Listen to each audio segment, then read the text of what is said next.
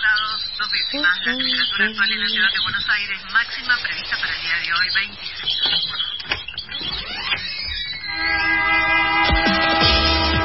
No tenemos agua, se nos corta la luz, no vivimos dignamente. Ninguna respuesta. que los vecinos de Buenos Aires vivan en una mejor ciudad. Trabajadores desocupados.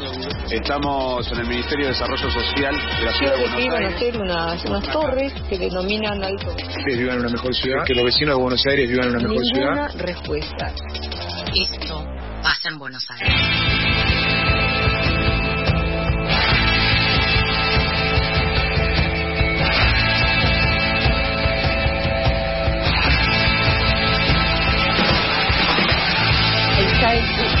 Conmocionadas por bueno la- lo que son lo que es una contractura no es, es un mal que nos llega a todos en algún momento pero hay otros males de los que hablar y que andan más por acá cerca y afectan a muchas más personas al mismo tiempo y sobre eso nos va a hablar Fanu Santoro Fanu cómo estás Malos, malísimos.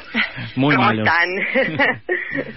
bien vos bien, bien, bien. Eh, también un poco contracturada Sí. porque, bueno, to- todas estas cosas no- que, que, que quiere hacer el gobierno de la ciudad de alguna manera nos pasan factura en el cuerpo. se hace en También, cuerpo y, el- y, y si tenés una obra social como Osva de la que hablaste la semana pasada no te quiero ni contar Pero como no te das sesiones de kinesiología. Sí, Ah, sí. De acá a 25 años. Sí.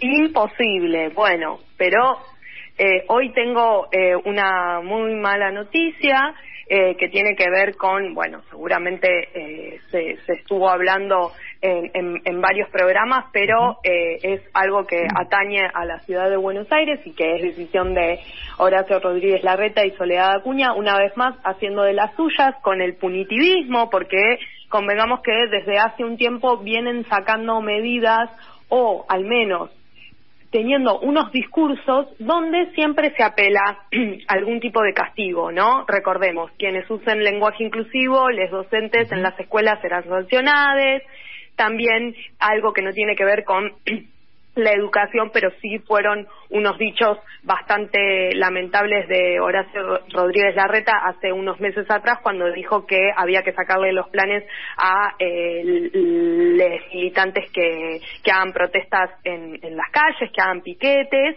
Y bueno, ahora eh, tenemos eh, una nueva mm, forma de punitivismo que tiene que ver con eh, sacarle los planes sociales a las familias que no envíen a sus hijos al colegio, que no envíen, a ver, que tengan eh, un presentismo menor al 85%. Eh, por ciento. La realidad es que, así dicho, parecería que eh, padres y madres, padres, son eh, terriblemente malos y quieren lo peor para sus hijas, que es que no estudien. Entonces, eh, bueno, ¿qué Sí, que no, que que, hacer? que no le, que no le garantizarían el derecho a la educación los padres, digamos. No, y, o peor, viste, Eh, esta semana esto estuvo rodando mucho y muchos comentarios eran como, bueno, porque a veces por ahí, eh, simplemente por vagos, por vagas, como no, tienen sueño, quieren dormir, no lo llevan, cosas terribles, han dicho en distintos medios sobre los motivos por los que padres, madres no llevaban a sus hijos a la escuela. Sí, eh, o lo que es peor aún, eh, culpabilizarlos, Ujú. ¿no? Porque ya ni siquiera, ya ni siquiera como el nene tiene sueño, sino que no lo mando porque no tengo ganas, Sí. porque no me quiero levantar temprano o porque vaya a saber qué cosa piensa la red y Soledad Acuña de por qué eh, les padres no envían a sus hijos al colegio. No, y hasta en una entrevista escuché una comparación que creo que hizo ella misma, yo no me acuerdo dónde fue la entrevista, de que también pasaba en las escuelas de las clases altas que, por ejemplo, se iban a de vacaciones a Ah, Nueva sí. York y dejaban de llevar a los pibes. Era como, señora, ¿en serio está diciendo esto? Y no era una, no me acuerdo realmente qué, qué programa Sí. era, pero no era alguien progre que le decía, pero ¿en serio estás haciendo esa comparación? Ya era como, bueno, hasta Sí. le hace ruido a la mismísima derecha, si querés.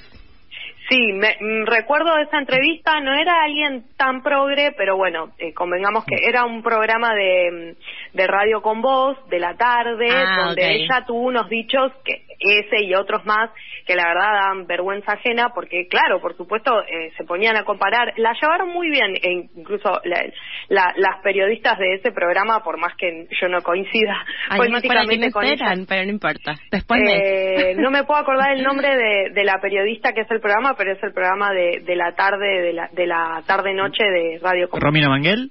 Sí, Sí, Romina. Mangal. Eh, la realidad es que, bueno, Romina le preguntaba, ¿no? Eh, pero ¿por qué eh, esto eh, no ustedes no lo ven como un castigo, si realmente es lo que es? Porque a, a, a les padres de, de las escuelas privadas y de las escuelas de, de, de que concurren eh, les chiques de alta sociedad, para ellos no va a haber ningún castigo.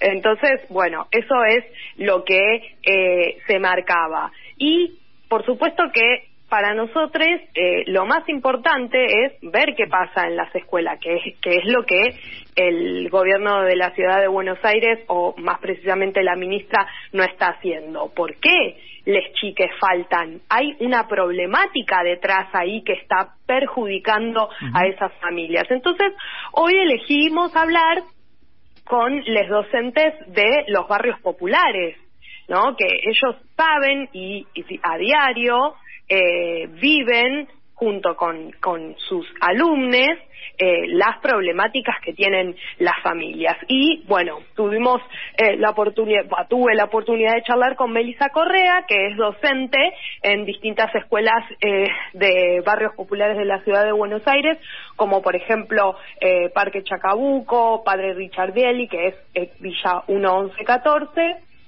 y nos cuenta qué situaciones están afectando a las familias hoy que se traducen en la ausencia a la escuela. La escuchamos. La primera variable que afecta a las familias es el ajuste y la falta de, trabajo. Si estas cuestiones afectan al, al sector trabajador, en los sectores populares aún más, que no pueden pagar niñeres para llevar y traer a, a sus hijos a la escuela, para quedarse con ellos en otras horas, entonces lo que tienen que hacer, si consiguen una changa o otro tipo de, de- de trabajos de, de poco tiempo, es decidir que les chiques falten.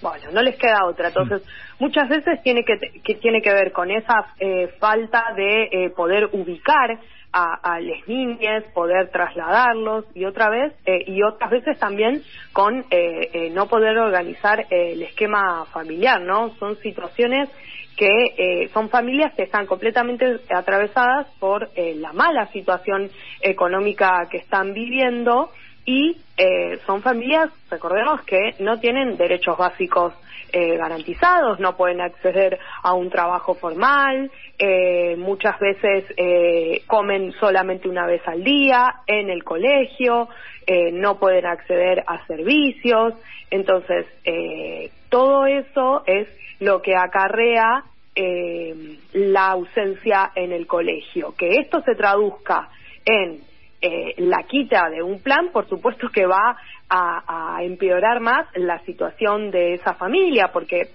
va a empeorar, pero no es que con el plan se salvan. Nadie, o sea, lo dijimos un montón de veces y, y, y lo dicen todas las organizaciones, incluso todas las personas que, que cobran los planes cuando son entrevistadas en, en, una, en una manifestación. Yo no vivo con lo que cobro del plan, yo tengo que salir a trabajar, eh, hacer mis propias changas porque no alcanza con eso. Por otro lado, muchas veces eh, lo que sucede, nos contaba Melissa, es que las familias no pueden organizar la, el, el retiro y eh, llevar a los chicos a la escuela, porque no tienen escuelas cercas y que esto tiene que ver con una problemática que venimos denunciando hace un montón en el programa, que es que faltan escuelas y que es que faltan vacantes, ¿no? Entonces, si hubiera más escuelas en los barrios cercanos donde sabemos que faltan matrículas, el traslado hasta no sería un inconveniente, porque los chicos a determinada edad ya, si es cercano, pueden ir solos y tuvieran las escuelas eh, cerca de su casa. En cambio, las hay chicos que viajan, esto es, es algo que también lo mencionamos cuando eh, se debatía el volver o no a clases, eh, el suspender o no el aislamiento, ¿no? Eh, que iba a pasar en el transporte público. Muchos chiques, muchos chiques viajan en transporte público para llegar a sus escuelas. ¿Por qué? Porque viven lejos de las escuelas. Déjame que te sume algo, Fanu, que mientras eh, el gobierno de la ciudad hace este tipo de anuncios, avanza en medidas que van a ir en detrimento de eso y que van a generar seguramente una un ausentismo mucho mayor que tiene que ver con la ampliación horaria de la jornada simple y el paso de las escuelas de jornada simple a jornada completa de manera subrepticia, digamos, de manera eh, de, de un día para el otro. Hay escuelas que de un mes a otro están pasando de una jornada simple, esto es eh, una escuela en el turno de mañana y una escuela en el turno Arranca tarde. ahora en septiembre, ¿no? En En algo- sep- es increíble. Eh, eh, llegas un día a tu trabajo y te dicen el mes que viene o trabajás una hora de más al docente y a las familias tenés que traer al pibe una hora antes, o sea, estar en la escuela a las 7 menos 10 de la mañana, o bien estar en jornada completa y entrar a las 8 de la mañana y salir a las 4 de la tarde. De un día para el otro, modificar toda la estructura familiar que obviamente no es que van a poder modificar sus trabajos para adaptarse a la escuela, sino que lo que va a pasar es lo contrario.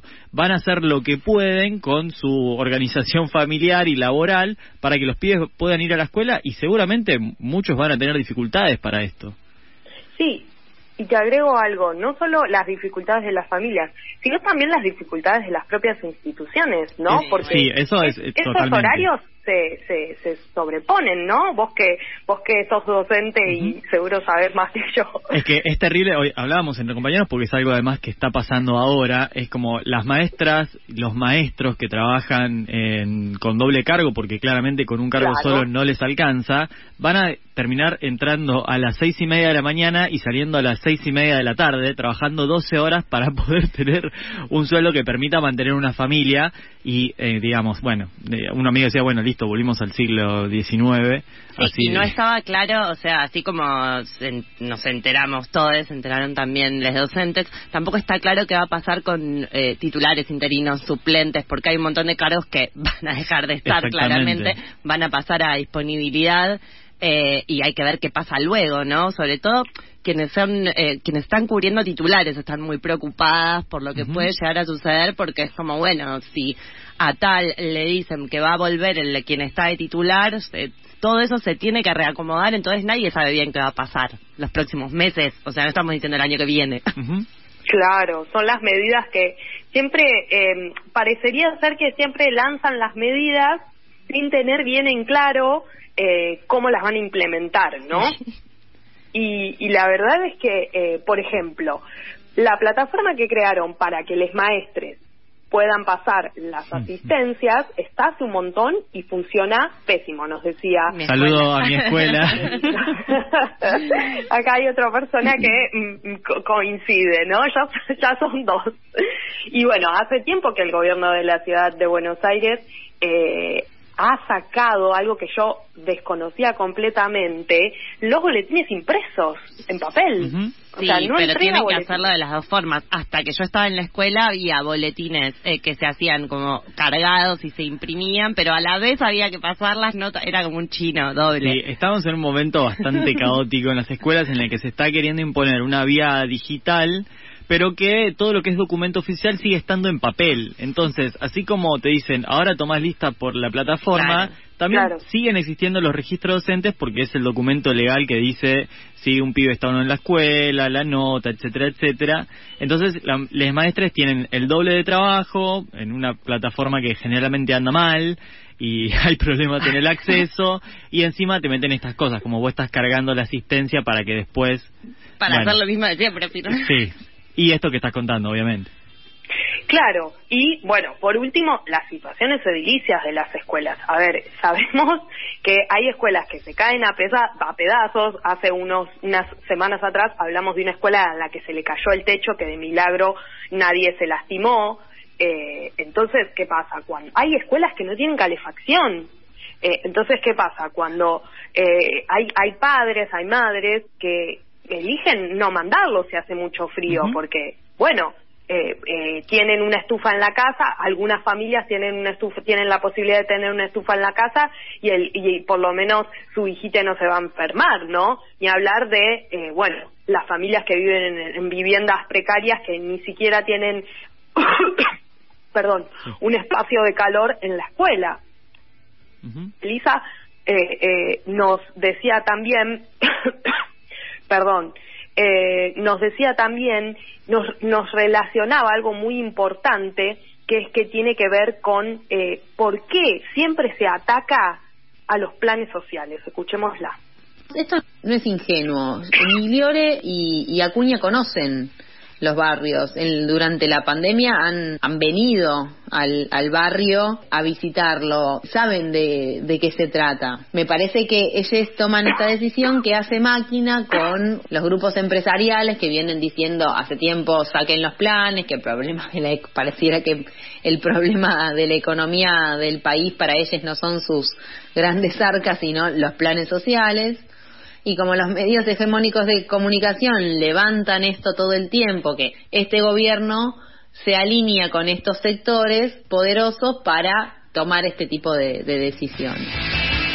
Bueno, clarísima ahí, eh, Melissa, eh, en sus reflexiones al respecto y bueno, eh, eh, nos volvemos a preguntar, ¿no? Estamos eh, exigiendo un gobierno que les exige eh, plena asistencia a, a alumnos que eh, van a escuelas eh, que se caen a pedazos, eh, que eh, no están en condiciones, y, todas las que les cuesta llegar, son un montón de problemáticas que está enfrentando la educación pública en la ciudad de Buenos Aires que necesitan ser atendidas y que en vez de atenderlas se eh, remiten a eh, generar medidas punitivistas, medidas de castigo y de culpabilidad cuando son ellos quienes deberían estar haciéndose cargo de eh, las consecuencias de eh, una educación eh, en detrimento. Estefanía Fanu Santoro con la información de la ciudad de Buenos Aires, en este caso nuevamente eh, vinculada a la educación. Yo creo que vamos a volver a hablar del tema, no solo porque acá tenemos, nos tirás un poquito de la cuerda a, a, a los docentes del Yo sé que programa. les gusta. Y, y viste cómo es, es como una olla a presión eh, tirar la cuerda a, a los docentes. Y además viene siendo una plataforma electoral para el gobierno de la Sí. ciudad de Buenos Aires, así que seguramente vamos a estar volviendo sobre este tema. Bueno, un abrazo grande y un placer, como siempre. Hasta la semana que viene.